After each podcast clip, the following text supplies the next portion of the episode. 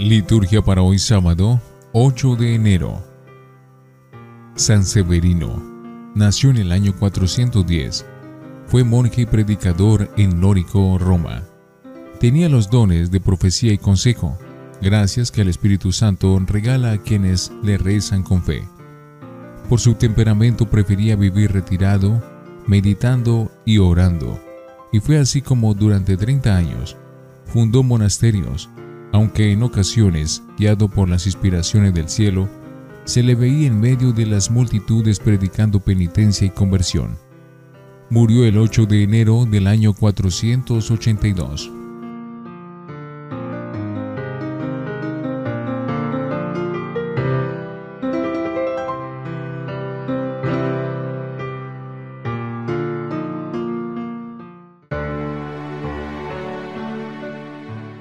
Antífona. Dios envió a su Hijo nacido de una mujer para que recibiéramos el ser hijos de adopción. Oremos. Dios Todopoderoso y Eterno, que por medio de tu unigénito nos hiciste para ti nuevas criaturas, concédenos por tu gracia que nos identifiquemos con aquel en quien nuestra naturaleza está unida a la tuya por nuestro Señor Jesucristo, tu Hijo. Primera lectura de la primera carta del apóstol San Juan, capítulo 5, versículos 14 al 21. Queridos míos, esta es la confianza que tenemos en Dios, que si le pedimos algo de acuerdo con su voluntad, Él nos escucha, y sabiendo que nos escucha cuando se lo pedimos, estamos seguros de recibir lo que pidamos. Si alguien ve a su hermano cometer un pecado que no le ha causado la muerte, pídale a Dios, que Él le dará vida. Me refiero a los pecados que no causen la muerte eterna, porque hay un pecado que de hecho la causa, y en tal caso no le digo que pida a Dios. Toda mala acción es ya un pecado, pero no todo pecado causa sin más la muerte eterna. Sabemos que todo el que ha nacido de Dios ha dejado de pecar, porque el Hijo de Dios lo protege y el maligno no puede tocarlo. Sabemos que nosotros pertenecemos a Dios mientras que el mundo entero está en poder del maligno. Pero también sabemos que el Hijo de Dios vino y nos dio entendimiento para que podamos conocer al verdadero Dios. Y estamos unidos al verdadero Dios porque estamos unidos a su Hijo Jesucristo. Ese es el verdadero Dios y la vida eterna. Hijitos, cuidado con los ídolos. Palabra de Dios. Te alabamos, Señor. Salmo 149. Yo te invoco porque tú me respondes, Dios mío. Canten al Señor un cántico nuevo. Resuene su alabanza en la asamblea de los fieles que se alegre Israel por su Creador, los hijos de Sión por su Rey. Yo te invoco porque tú me respondes, Dios mío. Alaben su nombre con danzas, cántenle con tambores y cítaras, porque el Señor ama a su pueblo y adorna con la victoria a los humildes. Yo te invoco porque tú me respondes, Dios mío. Que los fieles festejen su gloria y canten jubilosos en filas, con vítores a Dios en la boca es un honor para todos sus fieles. Yo te invoco porque tú me respondes, Dios mío. Aleluya, aleluya, aleluya. El pueblo que andaba en tinieblas vio la luz de un gran día. Vivían en sombra de muerte y una luz les brilló. Aleluya, aleluya, aleluya. Del Santo Evangelio según San Juan capítulo 3, versículos 22 al 30. Se fue Jesús con sus discípulos a la región de Judea y pasó allí algún tiempo con ellos bautizando. Por su parte, Juan el Bautista estaba bautizando en Enón, cerca de Salim, porque había allí agua abundante. La gente llegaba y recibía el bautismo, pues todavía no habían metido a Juan en la cárcel y se produjo una discusión entre los discípulos de Juan y un judío acerca de los baños de purificación. Entonces fueron a donde Juan y le dijeron, Oye, maestro, el que estaba contigo al otro lado del Jordán, el hombre que a favor del cual tú diste testimonio, también está bautizando, y todos se van donde él. Juan les dio esta respuesta, uno no puede quedarse con nada, si Dios no se lo da. Ustedes mismos son testigos de que dije que yo no era el Mesías, sino que fui enviado delante de él. El que se casa con la novia es el novio. Lo que hace el amigo del novio, que lo acompaña como testigo, es alegrarse cuando lo siente llegar. Por eso ahora mi alegría es completa. Él debe crecer y yo disminuir. Palabra del Señor. Gloria a ti, Señor Jesús. Oremos. Oh Dios, autor de la piedad sincera y de la paz, concédenos glorificarte con esta ofrenda y, por la participación de estos sagrados misterios, vivir firmemente unidos en un mismo sentir, por Jesucristo nuestro Señor.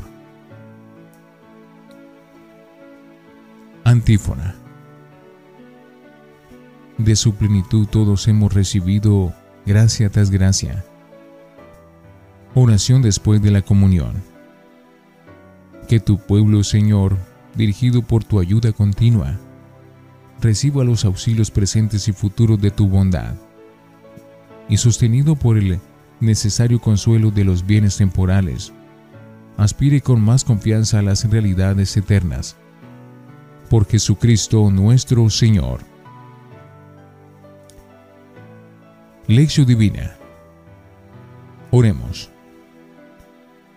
Te bendecimos, Padre, porque nos invitas al banquete de las bodas de Jesús, tu Hijo, con la nueva humanidad. Líbranos, Señor, de la tentación de monopolizarte como si tú pertenecieras tan solo a nosotros.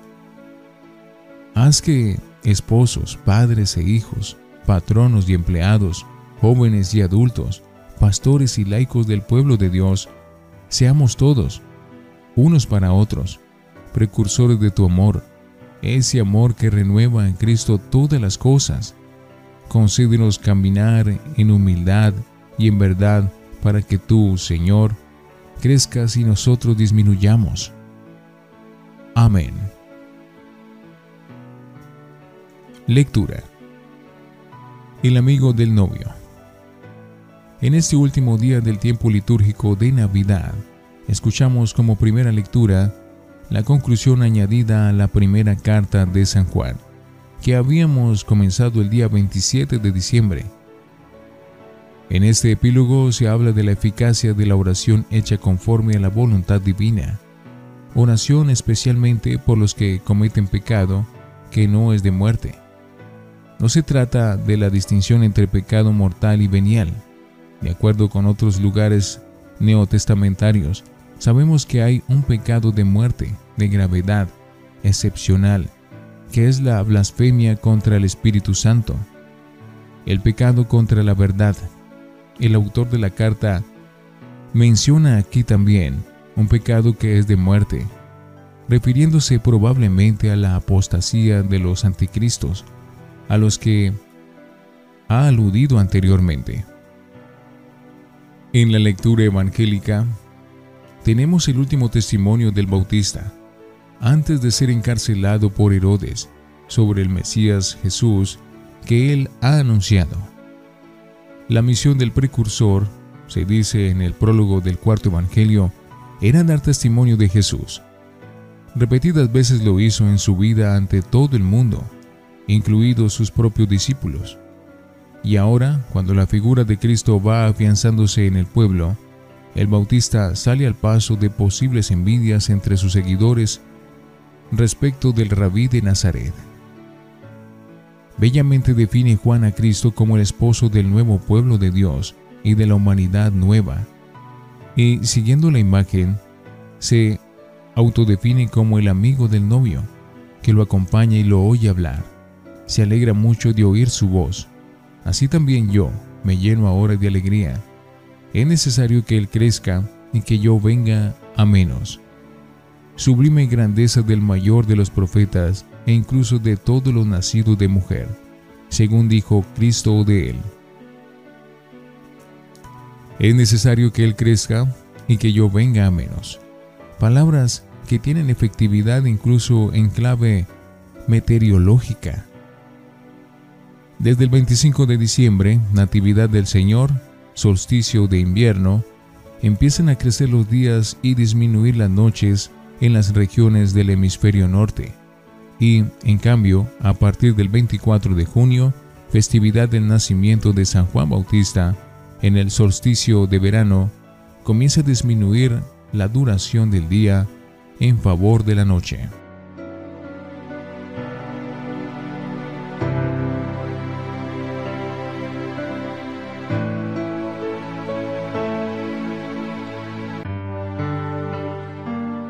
Para meditar. Los esponsales de Dios con su pueblo. ¿Es esta una de las referencias bíblicas? Frecuente lo mismo en el Antiguo que en el Nuevo Testamento. Dentro de la tradición profética, Oseas fue el primero en hablar de la alianza en términos de esponsales o matrimonio de Dios con su pueblo elegido. Era una bella manera de expresar la experiencia religiosa que supuso para Israel la revelación de un Dios que ama a su pueblo con amor fiel. El Señor, que es compasivo y misericordioso y siente ternura por sus fieles, no obstante haber sido traicionado en su amor, toma de nuevo una y otra vez a la esposa infiel, a su pueblo, que se ha prostituido con el politeísmo, y le renueva su alianza de amor, promesa y bendición. Me casaré contigo en matrimonio perpetuo. Oseas 2:21 Repetidas veces se remitió después Jesús a la imagen del novio que emplea hoy el Bautista. En la parábola de los invitados a las bodas, la persona de Cristo está figurada en el Hijo del Rey, el esposo de la boda, Mateo 22. 1. Igualmente cuando se suscitó la cuestión del ayuno, que practicaban los discípulos de Juan y los fariseos, a diferencia de los discípulos de Jesús que no ayunaban, él contestó, no pueden ayunar los amigos del novio mientras el novio está con ellos. Llegará un día en que les lleven al novio, aquel día se ayunarán. Marcos 2.19 Jesús es el esposo de la boda de Dios con su pueblo nuevo, la iglesia. Dice también San Pablo en Efesios 5:25. El texto evangélico de hoy ha de entenderse, por tanto, desde la novedad que supone la presencia del reino de Dios en la persona, mensaje y milagro de Jesús. Llegada a la plenitud de los tiempos mesiánicos, Él es el protagonista de los esponsales de Dios con su pueblo y con la humanidad. Reflexionemos. ¿Cuánto oramos, expresamos y suplicamos a Dios? manifiestan nuestras verdaderas y legítimas necesidades o más bien nuestros caprichosos deseos y anhelos? ¿Sabemos discernir y hacer la voluntad de Dios? Oremos. Señor, muchas veces discutimos porque solo buscamos nuestros beneficios o tener el poder. Ayúdanos a ser como tú, como Juan, ser humilde y solo buscar el bien común justo para edificarnos, edificar nuestra vida, nuestra comunidad, a los que nos rodean y gozar de una vida de armonía. Amén.